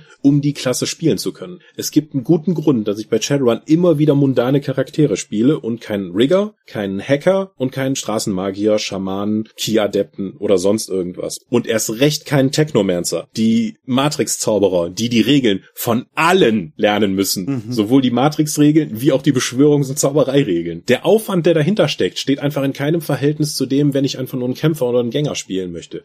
Genauso wie bei D&D. Einen Charakter wie den Barbaren zu spielen, eröffnet mir einfach die Möglichkeit, viel weniger Zeit in der Strategiephase außerhalb des Spiels zu investieren zu müssen, als ein Spieler, der jetzt lange, lange Zeit seine Zauberlisten zusammenstellen muss oder sich jeden Tag dann neu überlegen muss, was der Charakter morgens dann memorisiert, wenn er aufsteht. Man, man kann das natürlich auch natürlich, sagen wir mal, aus einer positiven Perspektive spinnen, indem man sagt, es gibt halt Charakterklassen, die simpler gebaut sind, für jetzt zum Beispiel in diesem Sinne Leute wie dich oder halt auch in vielen anderen Runden, meinetwegen vielleicht für Leute, die noch nicht so viel Rollenspielerfahrung haben oder die nicht so viel Zeit oder Lust haben, sich reinzuarbeiten, wo du halt einfach sagst, pass mal auf, spiel die Messerklaue, das ist okay. Und dann andererseits Charaktere, die einem die Tiefe bieten, sich da entsprechend reinzuarbeiten. Das, das wäre natürlich auch eine Lesart, die man anwenden könnte. Ich mir fehlt bei Shadowrun, so wie ich die Bücher immer gelesen habe, so ein bisschen die Intentionalität im Regeldesign, dass ich ihnen das als Absicht hm. zugestehen lassen wollte. Regeldesign. Mhm. Ja. Aber grundsätzlich ist das natürlich unter Perspektive, das gilt ja für andere Systeme auch. Also du kannst halt bei, bei DSA 4 oder bei DSA 5 sehr problemlos was spielen, was leichter zu spielen ist als meinetwegen ein Elementarbeschwörer oder sowas. Also Elementarbeschwörung nach DSA 4 ist ja auch ein eigenes Thema für sich beispielsweise. Artefaktherstellung wäre bei DSA 4. Da brauchst du noch nicht mal den Rest der Gruppe, da kannst du dich einfach mal einen Abend mit dem Spielleiter treffen. Ja, oder oder durchaus auch, sagen wir mal, ein DSA 4 Krieger. Also nee, ich möchte ich möchte in keiner Weise teilweise die DSA 4 Kämpfe rechtfertigen, aber was ich ja schon schon häufiger gesagt habe, ist halt, wenn du eine Gruppe hast von Leuten, die engagiert sich mit dem Kampfmanöversystem wirklich auseinandergesetzt haben und die halt auch gewillt sind, mit dem ganzen Regelapparat dahinter zu spielen, dann ist es zumindest was anderes als das, was du rauskriegst, wenn du, wie so viele Leute, quasi die Hälfte der Manöver und Ausdauer als Ressource streichst, dann, mhm. dann wird's halt krude. Nur auch da ist es halt einfach, die, die Anforderungen an die Leute, die es spielen, kann man als unausgewogen empfinden, sagen wir mal so. Mhm. Ich kann einfach, deswegen mag ich das Savage Worlds, ich betone es ja immer wieder so, weil das das einzige System ist, in dem ich ohne Probleme auch Magier spielen kann, weil einfach der Aufwand für mich nicht so viel höher ist als in anderen Systemen. Mhm. Das Balancing, was meine Spielzeit außerhalb des Spiels angeht, ist einfach sehr viel ausgeglichener. Aber ich würde insgesamt sagen, wir haben oftmals auch hier im Podcast schon erwähnt, Balancing findet vor allen Dingen zwischen Spielercharakteren statt. Das soll also nicht heißen so, hey, der NSC ist aber jetzt irgendwie besonders stark, sondern wenn ein Spielercharakter sollte, bei vergleichbarer Menge an Zeit, die die Spieler eben reinstecken sollen, irgendwie in der, in der Lage sein, gleichmäßig den Spielzielen der Runde zuarbeiten zu können. Sie können unterschiedliche Spotlights haben. Der Schurke ist eben gut im Fertigkeiteneinsatz oder es gibt einen Face der Gruppe, der eben viele soziale Situationen darstellt, sehr gut geeignet geeignet für Spieler, die auch gerne darstellen wollen und dann auch das ausspielen möchten. Es gibt einen Kämpfer, der kann dann besonders gut einstecken oder besonders gut austeilen, wie er eben möchte. Und es gibt Magier und das wird auch gerne von Spielern genutzt, die eben dann auch Spaß daran haben, diese Komplexität und diesen Werk großen Werkzeugkasten mit sich rumzuschleppen. Mhm. Solange die alle ihren Spotlight bekommen und mit ihren Fähigkeiten relevant sind, müssen die in den anderen Bereichen ja nicht glänzen. Zwar klar, wir können immer wieder sagen, wie bei Starship Troopers, es gibt nur eine Regel, jeder kämpft. Die, die macht das so, alle Charaktere können kämpfen, plus es irgendwas anderes. Aber das ist ja nicht in jedem Rollenspiel so. Gerade bei DSA mit dem Anything Goes Kampagnen, die da eben laufen, haben wir, wir machen uns oftmals genug drüber lustig. Ich bin der Magier von der Schwert- und Schildakademie. Ich bin der Krieger von da und da. Ich bin der Florettiner Schwertmeister aus Süden Aventuriens. Ich bin Bernd der Bäcker, unterwegs, um auf Abenteuer auszuziehen. Was machst du denn hier? Ich bin Bäcker. Kannst du uns Brot machen? Nee, ich hab nix hier. Zuckerbäcker nach DSA 4 haben Hitzeresistenz, da geht also was. Aber ja, ich, ich weiß exakt, was du meinst. Und mhm. das stimmt. Ich denke, ja genau, es ist einfach wichtig, dass jeder seinen Teil dazu beitragen kann. Das gilt mhm. ja im Prinzip nicht nur für Rollenspiel, sondern eigentlich allgemein für, für gutes Storytelling mit sagen wir, mal, einer Ensemblebesetzung. Würdest du denn sagen, ist es die Schuld in Anführungszeichen des Spielsystems, wenn es dir solche nicht-Spotlight-Charaktere in einer eigentlich definierten Abenteurerkampagne zulässt, wie DSA 4 das getan hat? Oder ist dann die Verantwortung, gibt es dir nur die Option und die Verantwortung liegt dann bei der Runde? Das ist eine schwierige, weil im Endeffekt etwas mutmaßlich nicht endgültig zu entscheidende Frage. Aber ich würde tendenziell sagen, es ist nicht die Schuld des Systems. Mhm. Weil du könntest ja durchaus eine DSA-Kampagne machen, die halt aus dem Angler, dem Bäcker, dem Schweinehirten und dem Deichbauer besteht wenn das eine Geschichte ist, die darauf ausgelegt ist. Vielleicht sind es halt die, die vier Dödel aus dem kleinen Dorf, die halt ausdrücken müssen, um Abenteuer zu spielen. Wir hatten letztes Mal in der One-Shot-Episode noch auf unsere Exalted-Sitzung mit den Sterblichen verwiesen. Ja. Quasi, quasi genau dieser Ansatz, nur halt, dass du nicht von nahezu gottgleichen Exalted auf Sterbliche runtergehst, sondern von aventurischen Helden auf aventurische Dödel. So. Aber das, das könnte ich mir durchaus vorstellen. Das, das können, wäre denkbar. Ich denke, da liegt der Faktor tatsächlich dann eher darin, dass ein Spieler mutmaßig, mutwillig testen, irgendwelche Grenzen austesten will. Wahlweise die des Spielleiters, die des Regelwerks oder der Runde. Mhm. Aber entlastest du damit nicht insgesamt das Regeldesign an sich, indem du die Verantwortung für Balancing von dem Spiel auf die Runde abwälzt? Ich finde, es kommt halt sehr darauf an, wie du, wie du das entsprechend handhabst, wenn du sowas hast wie DSA mit seinen 100 Professionen. Dann finde ich, ist das halt nochmal was anderes, als wenn du sowas hast wie die in die mit seinen, ich glaube, 15 Klassen oder wie viele es sein mögen. So. Das, das ist ja schon ein ganz anderes Spielfeld, was du absteckst. DSA bedient dahingehend natürlich auch einen sehr simulationistischen Ansatz, dass du halt theoretisch alles spielen kannst und stößt damit, denke ich, einfach an Grenzen von dem, was du über Spielbalancing sinnvoll abbilden kannst, weil du ansonsten auf innerweltliche Logikprobleme stößt. Wenn du alle Charaktere spielbar und gleichwertig effizient haben willst, stellt sich die Frage, warum der Bäcker so, so awesome Sonderfähigkeiten bekäme oder so. Wenn du die Grundauswahl von Anfang an auf Heldentypen beschränkst, so wie es zum Beispiel D&D macht, aber Earthon beispielsweise ja auch mit seinen Disziplinen zum Beispiel so. Dann finde ich, dann, dann ist das eine ganz andere Grundvoraussetzung. Und da sehe ich auch viel mehr dann die Bringschuld beim System. Wenn ich halt eine relativ kleine Auswahl von sehr abenteuerorientierten Klassen habe, dann würde ich durchaus auch erwarten, dass die zumindest alle ihre Vorzüge haben und dass sie zumindest im Mittel auf Augenhöhe arbeiten können. Mhm. Und du, ähm, du hast es gerade schon erwähnt, aber das ist jetzt, wir haben bis jetzt nur über das Balancing zwischen den Spielercharakteren, dass die eben gewisse Spotlight und Fähigkeiten mitbringen. Ich sehe aber auch noch das Balancing zwischen den Spielercharakteren und der Spielwelt. Mhm. Meint es eben die Gegner. Ich kann mich gut an die Dark Heresy-Kampagne erinnern, die ich geleitet habe, wo ich irgendwann gesagt habe, die Spielercharaktere sind jetzt so mächtig, wenn ich denen richtige Gegner entgegenspringe, sprenge ich damit die Glaubwürdigkeit der Spielwelt, weil plötzlich müsste jede Gruppe, die sie angreift, eine Melterkanone dabei haben, die normalerweise zur Panzerabwehr dient, um ihr durch ihre Rüstung zu kommen. Sonst sind da sonst sehe ich kein, kein Land mehr. Oder ich kann ja nicht einfach so, es sind Inquisitionsagenten, ja klar, aber ich kann nicht jedes Mal Dämonen mit, mit Warp-Waffen auftauchen lassen, weil das, sonst bricht einfach die Spielwelt. Ja. Und Shadowrun kann das ja durchaus auch ja, so irgendwie. Da hatte ich ja auch einmal bei einem Spielleiter, wo wir dann ein Lagerhaus infiltrieren sollten und das wurde halt von mehreren initiierten Zauberern bewacht. So, wer jetzt Shadowrun kennt, denkt sich, was zum Hölle, was soll, was soll denn das für ein Lagerhaus sein? Magier sind super selten und nur ein Bruchteil von denen schafft es, ein Initiations Evolutionsgrad zu erreichen, um eben noch stärkere Magier zu werden. Und mehrere von denen bewachen gerade ein Lagerhaus. Ja. Und an solche Probleme kommst du halt immer wieder. Ich weiß noch ein DSA-Abenteuer, das wir damals auf der Redcon gespielt haben, wo wir von Stadtwachen angegriffen wurden, die alle zwei Bastardschwerter geführt haben. Weil, um unsere Charaktere doch herausfordern zu können. Bei D&D macht es sich relativ einfach. Da werden einfach die Monster immer größer und immer mächtiger, auf die du dann irgendwann triffst. Mhm. Wenn du allerdings eine, Anführungszeichen, glaubwürdigere Spielwelt hast, sowas wie DSA, wird es halt immer schwieriger, den glaubwürdige Gegner auch äh, entgegenzusetzen, wenn du nicht gerade wieder lemmingmäßig mundane Gegner gegen sie draufwerfen möchtest. Ja, oder du musst halt, du musst halt Herausforderungen konstruieren, die sie in Bereichen fordern, in denen sie nicht total überzüchtet sind, was aber natürlich auch ein gewisses Problem damit sich bringt. Wir haben ja der, im Dorpcast auch schon mal drüber gesprochen, dass ich ja durchaus durch die Wahl meines Charakters dem Spielleiter auch ein gewisses Signal gebe, was ich spielen möchte. Und wenn halt alle in der Gruppe Krieger, Schwertmeister, Fechter und sonst irgendwas sind und der Spielleiter beschließt, ha, die sind mir zu gut im Kämpfen, ich mache jetzt nur noch Intrigenplots,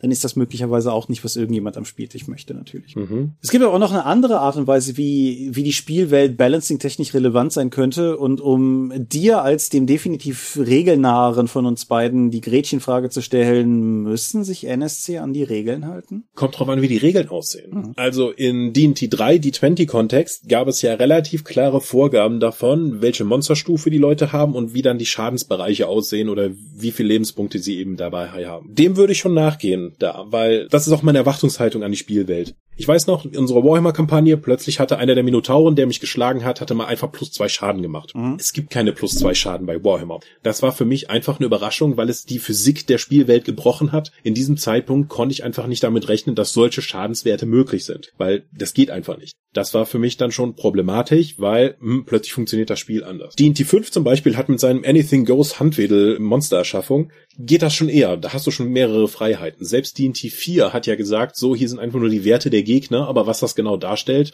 musst du wissen. Der blaue Drache könnte jetzt zum Beispiel auch einfach ein besonders guter Mönch mit Blitzangriffen sein. Mhm. Kannst du darstellen. Also an den Werten wird sich nicht viel ändern. Aber auch, um bei D&T zu bleiben, in Kämpfen, da gibt's ja die, um dem Spielleiter dann zu helfen, die Monsterklasse, das, die hat den Herausforderungsgrad, das Challenge Rating. Mhm. Das funktioniert immer schlechter, je freier das System ist. Und damals bei DSA gab's die Monsterklasse, die auch gleichzeitig die Erfahrungspunkte waren, die du von dem Vieh dann eben bekommen hast, um ungefähr einzuschätzen, wie hoch die Bedrohung war, die davon ausgeht. Mhm. Bei D&D 5 wird das ein bisschen schwieriger. D&D geht ja in der grundsätzlichen Balancing davon aus, dass du pro Tag so drei bis fünf Encounter machst und dass die Ressourcen der Gruppe über diese Encounter nach und nach aufgebraucht werden und die Gruppe dann ruht und die sich wieder aufrechen. Der fünfte Encounter am einen Tag ist wesentlich schwieriger als der erste oder zweite, weil man einfach weniger Heilsprüche hat, seine Raserei des Barbaren ist schon durch, der Paladin kann nicht mehr smiten. Dann werden die Kämpfe schon sehr viel gefährlicher, selbst mit kleineren Gegnern. Ein anderes Problem beim Challenge Rating ist, je swingiger swingiger, ist das ein Wort? Nein. Jetzt schon. Je, je zufallsabhängiger das Spiel ist, desto weniger Sinn machen diese Challenge-Ratings. D&T 5, wenn der Gegner halt am Anfang mal einen Crit landet oder du landest auf einen Bossgegner einen Crit, kann das ganze System, kann der ganze Kampf sehr schnell kippen. Wenn plötzlich in der ersten Runde durch einen Zufallstreffer der Heiler ausgeschaltet wird, werden die Leute plötzlich sehr, sehr nervös. Zu Recht. Mhm. In der gleichen Runde kann aber auch passieren, wenn ein Monster jetzt runterkommt und du crittest das Ding und jetzt wird gerade der, eines von den drei Monstern, was eigentlich die Gruppe trennen soll, sollte, kann nicht mehr funktionieren, weil es einfach zu wenig Monster gibt, weil ein Zufallstreffer gelandet Ja, klar. Ja, hm? das, In der D&T 5 Kampagne, die ich geleitet habe, habe ich alle Encounter nach dem Encounter-Bilder gebaut und dann waren die irgendwann deadly von der, von der Schwierigkeit her und dann habe ich noch hinzugefügt, weil ich ja wusste, wir machen an diesem Tag nur einen Kampf. Deswegen müssen die alle Ressourcen reindrücken. Und einer der Spieler hatte sich auch im Internet stark vorbereitet und die beste Klasse zu spielen, die momentan irgendwie möglich war, den Tempest Cleric und der hat einfach dann Flächenzauber gemacht und mehrere meiner meiner, Gegner, die ich aufgestellt habe, einfach in einer Runde ohne Wurf effektiv weggedonnert. So, guckst du auf den Challenge Rating und denkst dir, ja, eigentlich könntet ihr das hier alleine schaffen und wir sind schon bei Deadly. Ich weiß nicht, was ich jetzt hier noch machen soll. Ja. Äh, damit, damit thematisierst du insgesamt natürlich einmal mehr eine Form von Spielerfahrung, die ich, die es in meiner Welt so einfach gar nicht gibt. Also, ja. also so gar nicht. Um, um vielleicht das alles noch ein bisschen zusammen, du, du bist, du bist jetzt auch schon sehr weit weggelaufen von meiner initialen Frage nach, müssen sich NSC an Regeln, das ist ja kein Problem. Aber, weil ich in dem Punkt tatsächlich, also müssen sich NSC an die Regeln der Welt halten, immer noch sehr zwiegespalten bin, weil ich einerseits dein Argument mit der, mit dem Physik der Spielwelt Ansatz durchaus nachvollziehen kann. Und ich es auch für aus, aus Spielererfahrung für sichtlich problematisch halte, wenn, sagen wir mal, da in Anführungsstrichen Physikverstöße passieren. Insbesondere dann, wenn ich das Gefühl habe, dass sie aus einer Agenda erfolgen. Und das muss nicht mal gegen den Spieler gerichtet sein. Wenn ich das Gefühl habe, dass der Spielleiter an dieser Stelle sich irgendwas aus dem Hut zieht, was einfach überhaupt nicht in das Regelkonstrukt passt, um ein Ergebnis rauszukriegen, was er jetzt halt gerade braucht, tue ich mich da sehr schwer mit. Meinst du in beide Richtungen? Also auch das Betüddeln der Spieler, indem man dann eben den Gegner nochmal 20 Lebenspunkte abzieht, weil es sonst zu kritisch wird? Ja, also ich finde es bei dem, bei dem 20 Lebenspunkte abziehen, finde ich es noch, also dann hat er 20 Lebenspunkte weniger, da wir in der Regel nicht mit offenen Werten spielen, werde ich das vermutlich einfach nie erfahren. So, der fällt halt irgendwann um oder nicht. Wenn er nicht vorher irgendwie einen Indikator gegeben hat, dann, dann wird das vermutlich offen bleiben. Nein, aber beispielsweise, wenn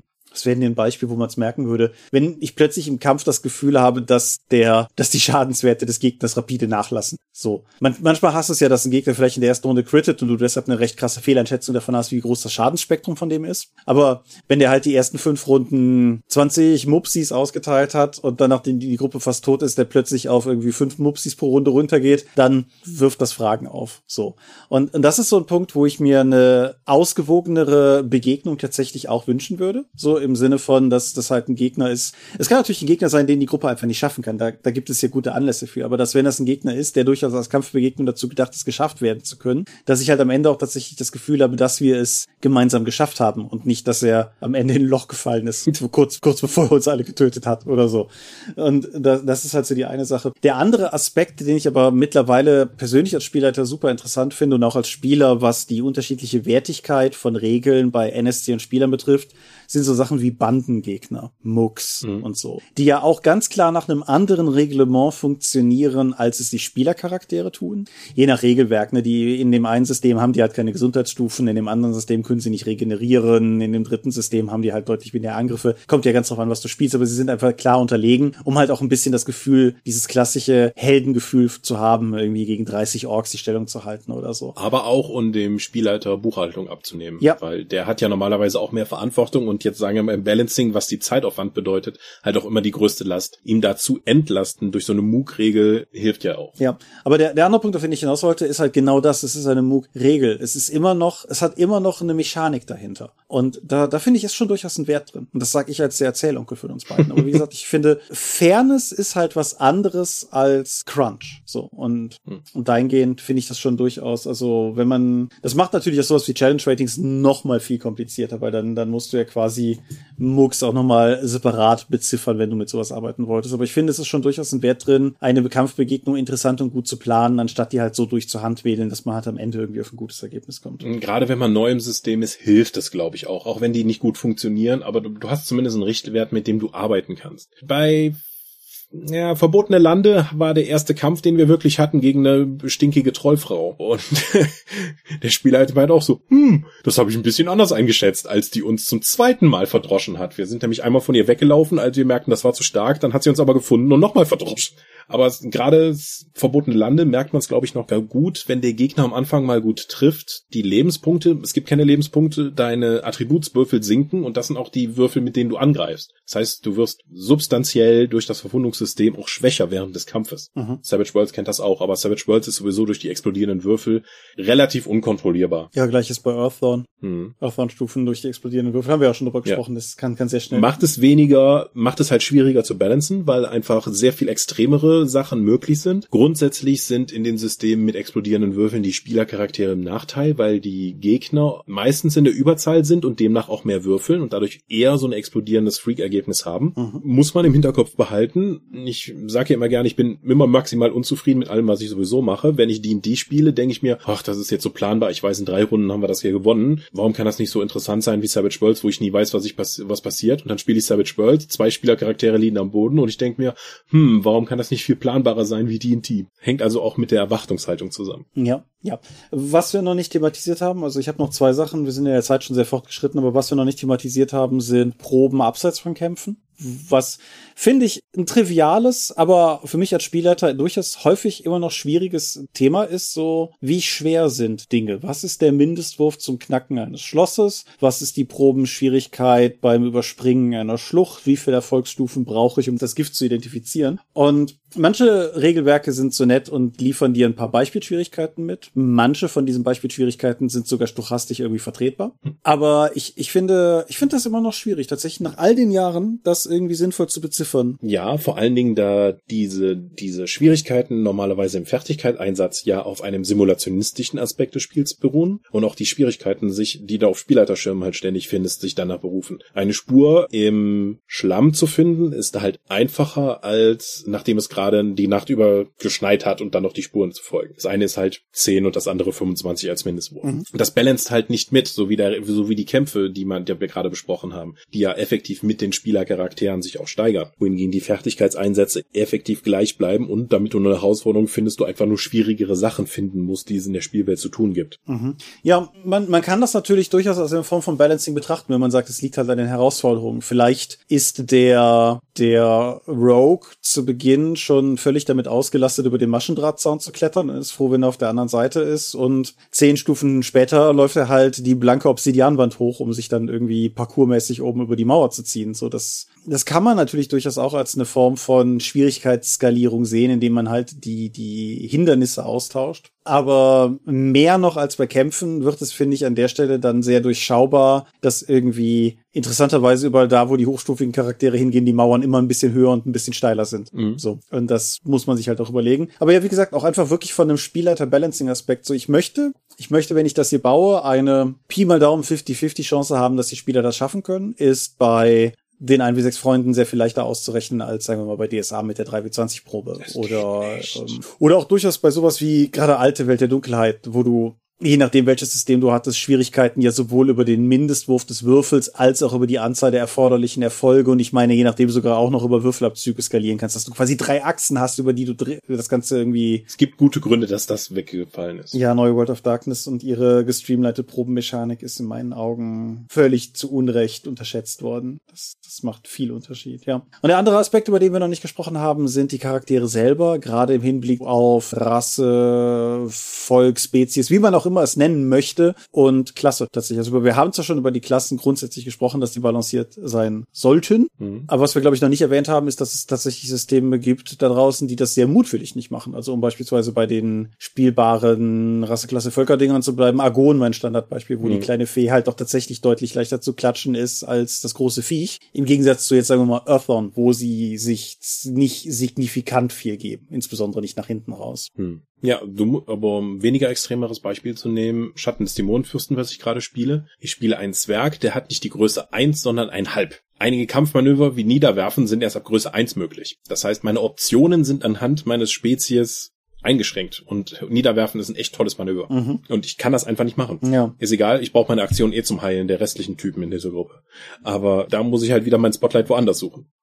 Genau, ich find's halt cool, solange man halt eine, ein anderes Outlet dafür finden kann, so irgendwie, dass man halt, vielleicht ist die eine, eine, der eine Typus, den man spielen kann, brunstdumm ab Werk, aber dafür halt sehr stark, so das Klassische, ne? Oder die anderen sind halt sehr filigran und dafür sehr clever oder, oder sehr geschickt irgendwas in der Art, vielleicht geht das. Vielleicht haben sie einfach Fähigkeiten, die andere partout nicht haben, so wie beispielsweise die Windlinge bei Earthbound, die halt einfach fliegen können, was ein krasser Unterschied ist im Vergleich zu Leuten, die nicht fliegen können. Hm. Und darüber kann man das halt entsprechend machen, aber auch das kann man mit Sicherheit gut und schlecht machen. Und beispielsweise ganz konkretes Beispiel, ich bin immer noch froh, dass wir bei Mystics of Mana uns dazu entschieden haben, dass man zumindest mit dem Grundbuch, nebenbei, die überarbeitete Version kommt demnächst, hm. aber dass man mit dem Grundbuch halt Menschen spielt und Gutes und nicht noch Kizuniden und Rakunia und was wir sonst noch so an, an Völkern darin zumindest erwähnen. Weil Balancing. Balancing ist da halt auch durchaus schwer, finde ich. Also es ist gut und interessant zu machen, dass trotzdem alle das Gefühl haben, was Cooles rauszubekommen, es sich anders anfühlt, aber nicht unfair anfühlt. Das ist schon nicht ohne. Also. Oder du sagst einfach, dass die, ähm, dass es sozusagen nur das Window-Dressing ist, also nur der Anstrich an die Charaktere. Du kannst sagen, du spielst einen Kitsune, nur der funktioniert halt regeltechnisch genau wie ein Mensch. Genau, das ist natürlich auch durchaus möglich, ja.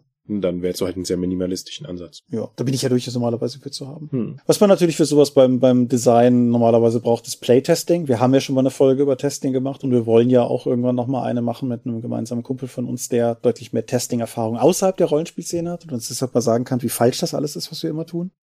Aber generell würdest du sagen, exzessives Playtesting im Hinblick auf Balancing ist etwas, was Verlage machen sollten? Ich glaube, meine Meinung in Sachen Balancing oder das Spieltesten für Rollenspiele hat sich gerade auch durch den Vortrag, den ich zum Testen gehalten habe, ein bisschen gewandelt. Ich bin mir nicht sicher, ob du im Rollenspiel sinnvoll Spieltesten kannst. Die ganzen Spieltests der letzten Jahre haben mir eigentlich auch gezeigt, dass das, was wir gespielt test haben, nicht das ist, was man hätte spieltesten müssen. Es ist wahnsinnig schwierig, ein Spiel zu testen, in dem die Situationen die Interaktionen und selbst die Regeln zu jedem Zeitpunkt geändert werden können. Mhm. Das wird natürlich noch, also je reglementierter das Spiel ist, desto einfacher wird das. So etwas wie D&D 4 kann ich relativ leicht spieltesten, weil das in klar kategorisierte Klassen, Funktionen, Schadenscodes und Fähigkeiten hat. So etwas wie Fate ist unmöglich zu spieltesten, mhm. weil zu jedem Zeitpunkt neue Aspekte ins Spiel gebracht werden können, die das gesamte Spiel umwerfen und man in jeder einzelnen Probe effektiv mit dem Spielleiter verhandeln muss, wie jetzt die Situation aussieht aussieht. Ja, ich finde, du kannst halt, du kannst halt an solche Systeme aus einer stochastischen Perspektive mit einer gewissen Balance rangehen. Also ganz banal, Fate-Würfel haben zwei Plusseiten, zwei Blankoseiten, zwei Minusseiten. Das bedeutet, du bist quasi, kommst auf Null, so im, im Mittel. Und genauso ist ja, habe ich ja schon, schon mehrfach an verschiedenen Stellen erklärt, dass die 1 wie 6 Freunde mehr oder weniger so auskalkuliert sind, dass du bei einem durchschnittlichen Charakter eine durchschnittliche 50-50 Chance auf deine Proben hast. Aber ab dem Moment, wo du über die reine Mechanik hinausgehst, gerade halt bei sowas wie Fate, wo du über, über Aspekte und im Prinzip aber auch bei allen anderen Rollenspielen, wo du aus irgendeinem Grund heraus Punkte ausgeben kannst, um erzählerischen Einfluss zu nehmen. Fate-Punkte, Schicksalspunkte, Machtpunkte, was es alles so gibt. An dem Punkt wird es halt wirklich schwierig, damit irgendwie sinnvoll testen zu können, weil ja, wie du schon sagtest, die, die Möglichkeiten sind ohnehin unendlich. Mhm. Und es findet halt auch nicht in einem kompetitiven Wettstreit statt wie ein Tabletop-Spiel. Deswegen der, das Spiel Balancing halt zwischen den Spielern Spielercharakteren ist. Und ich habe, glaube ich, noch nicht erlebt, dass jetzt ein Spieler dem anderen das so neidet, dass er dann die Klasse wechseln möchte oder so ein Spaß. Mhm. Hast du sonst noch offene Punkte auf deiner Agenda? Wir könnten noch theoretisch darüber reden, was Geld und Money Things dann in der Spielwelt machen, wenn die Charaktere zu reich werden oder eben zu wenig Geld haben. Was Geld mit Balancing hat, das ist ein eigenes, das haben wir mal ja in einer eigenen Episode oder so gemacht. Wir sind viel zu spät sowieso schon. Ja, dann lass mich dir eine letzte Frage stellen. Balancing, ja oder nein? Kommt auf die Spielziele an. Okay. Ja, wenn du natürlich so etwas härter reglementiertes wie D&D oder Savage Worlds haben sollst, solltest du schon darauf achten, dass es halt etwas gibt, was halt nicht klar die beste Option ist, um einfach eine Diversität an Charakteren zu ermöglichen und auch verschiedene Spieler, Charaktere und Konzepte nicht zu benachteiligen, weil die Leute halt sagen, es ist cool, aber dafür muss ich halt zurückstellen. Das sollte kein Widerspruch sein. Mhm. Wenn deine Spielziele vor allen Dingen darstellen und Erleben der Spielwelt sind, ist es Wumpe. Dann, wer sagt, ja, dann haben wir halt einen Knappen in der Gruppe, der als einziger kämpfen kann und wir andere können das nicht, aber das akzeptieren wir alle dann ist es halt ein selbstgewähltes Schicksal, dass die Fähigkeiten oder die Spotlights innerhalb der Kampagne dann halt nicht funktionieren. Mhm. Ich, ich glaube, meine Antwort wäre mehr oder weniger, dass ich maximal pro Balancing bin in Bezug auf das Spielziel. Ich glaube, insofern sind wir gar nicht so, so weit voneinander entfernt. Aber das halt, wenn du wenn, wenn halt regeltechnische, crunchige Kämpfe ein Spielziel in der Runde sind, dann sollten die mhm. zumindest in einem Maße fair sein, dass alle zum gleichen Maße ihren Spaß rausholen können. Ob der jetzt in einer sinnvollen Regelausnutzung, Überlegenheit, ergebnisorientiertem Spiel liegt oder ob der einfach darin liegt, dass es alle irgendwie, was ja durchaus auch sein kann, cool finden, dass das Regelwerk sehr willkürlich allen vor die Schnauze haut. So, egal, muss halt ausgeglichen sein. Wenn das eine sehr erzählorientierte Runde ist, muss Balancing in dem Sinne folgen, dass halt alle, die am Tisch sitzen, im gleichen Maße das Gefühl haben, genug Redezeit, Spotlightzeit, wie auch immer man es ausdrücken möchte, bekommen zu haben. Und in dem Sinne halt. Also was auch immer das Ding ist, was einem in der Runde den Spaß bringt, das sollte zu gleichen Teilen an alle verteilt werden. Deswegen auch keine zufallsbasierte Charaktererschaffung. Ja. Was nochmal ein Fass ist, das wir jetzt nicht weiter aufmachen, aber hm, ja, wenn die Leute über Punkte die Charaktere selbst erstellen, kannst du sehr viel gezielter darauf hinarbeiten, dass es der Charakter ist, der auch funktioniert und dass alle auf einem auf Augenhöhe miteinander arbeiten können. Wenn gewürfelt gewürfelt wird, gibt es halt Leute, die quasi von der Hebamme mal fallen gelassen wurden und die anderen sind halt mit dem goldenen Löffel im Mund aufgewacht. Ja, und ich finde es eigentlich persönlich sogar am schlimmsten, wenn du smichst, was ich auch schon häufiger erlebt habe, so, ja, die Leute, die würfeln wollen, dürfen würfeln und die anderen Leute kaufen halt. Es klingt im ersten Moment wie ein total toller Kompromiss, um sowohl die Ich möchte aber würfeln Leute wie auch die Punktkäufer abzuholen. Aber ich habe es so oft erlebt, dass dann eine von den Würfelpersonen so viel besser war als alle anderen, mhm. weil die halt einfach unwahrscheinliches Schwein gehabt hat und die anderen halt gedeckelt ihre Punkte verteilt haben. Und das, das macht auch alles nur unglücklich. Ja, unsere Pathfinder Königsmacher-Kampagne, wo die Frau des Spielleiters dann einfach gesagt hat, ich habe mir mal einen neuen Charakter ausgewürfelt und ich schaute auf den Bogen und wenn es nach Punktekauf gewesen wäre, hätte sie halt zweieinhalb mal so viele Punkte verkauft wie die anderen. Private Eye, das Regelwerk, das dir, das sich zwar nötigt, die Attribute auszuwürfeln, aber das einen Mindestwert für die Attribute in Summe benennt, damit du halt nicht zu deppert bist. Was bei mir dazu geführt hat, dass ich zweimal den Charakter verwerfen musste, weil das, was ich ausgewürfelt habe, de facto einfach, also ich musste nicht den ganzen Charakter verwerfen, aber wo ich halt neu würfeln musste, weil das, was ich ausgewürfelt habe, absurd scheiße war, um dann im dritten Anlauf einen Charakter rauszubekommen, der, glaube ich, keinen seiner Prozent-Attributwerte unter 90 hat. So, das ist halt einfach. Unbefriedigend. Ja, in beide Richtungen, tatsächlich. Mhm. Also, ja. Aber gut, ich glaube, das war's soweit, was ich auch primär zu dem Thema sagen wollte. Ja, es war ein relativ wilder Ritt bisschen, bisschen unstrukturiert. Wie man das von uns erwartet. Denn wir sind die Dorp. Wir sind zwischen Crunch und Fluff perfekt ausbalanciert und ihr mm. findet uns unter www.die-dorp.de. Doch bringen wir neben dem Dorpcast auch Rollenspiel-Downloads zu eigenen und fremden Systemen. Manchmal veröffentlichen wir sie als Buch. Dorp TV berichtet vor allem von Cons und Messen unter youtube.com slash die Dorp. Wir haben kleidsames Merchandise. Den Dorp Shop gibt es unter getshirts.com slash Dorp. Wir sind auf rspblogs.de, Facebook und Twitter. At die Dorp. Geht an den Tom. Meine private Webseite gibt es unter thomas-michalski.de. Wir veranstalten die Drakon, die klein und sympathisch bei Paper Convention in der Eifel. Das nächste Mal, wann auch immer wir geimpft sind und das alles wieder möglich ist. Wir haben einen Plan, aber es ist noch zu früh darüber zu sprechen. Möglich wird es auf jeden Fall durch eure milden Spenden auf Patreon. Paywalls gibt es keine und die Infos warten auf patreon.com slash Thomas, ich danke dir für die Gelegenheit, hier zu sprechen, auch wenn ich das Gefühl hatte, dass ich einen überdurchschnittlichen Redeanteil hatte und damit diese ganze Episode leider nicht wirklich balanciert war. Wir werden es sehen, wenn ich es fertig geschnitten habe. du kannst ja mein Mehrreden dann durch Qualität ausgleichen, um ein Balancing zu schaffen. Dann haben wir halt unterschiedliche Spotlights. Du meinst, ich, ich bin mehr so Klasse und du bist mehr so Masse, ja? ja wenn es um Essen geht, schon. Touché. Ja, ich äh, danke auch dir für dieses Gespräch. Ich bedanke mich bei euch fürs Zuhören. Wir hören uns in 14 Tagen wieder. Wenn alles so läuft, wie wir das geplant haben, gibt's dann einen Kaffeeklatsch. Bis dahin, alles Gute und adieu und ciao, ciao. Tschüss.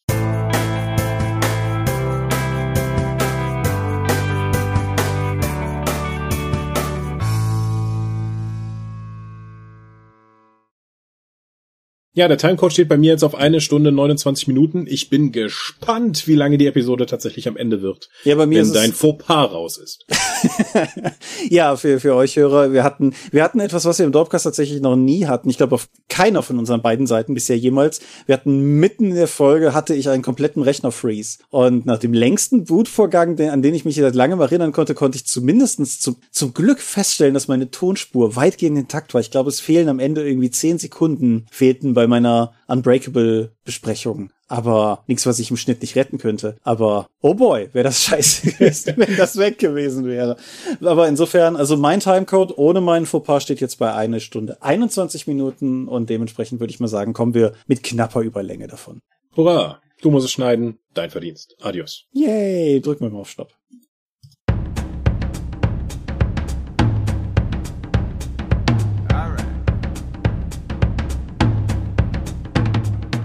Auch in diesem Monat möchten wir euch an dieser Stelle wieder für eure großzügigen Spenden auf Patreon danken, denn nur durch eure Unterstützung ist dieses Projekt in der heutigen Form möglich.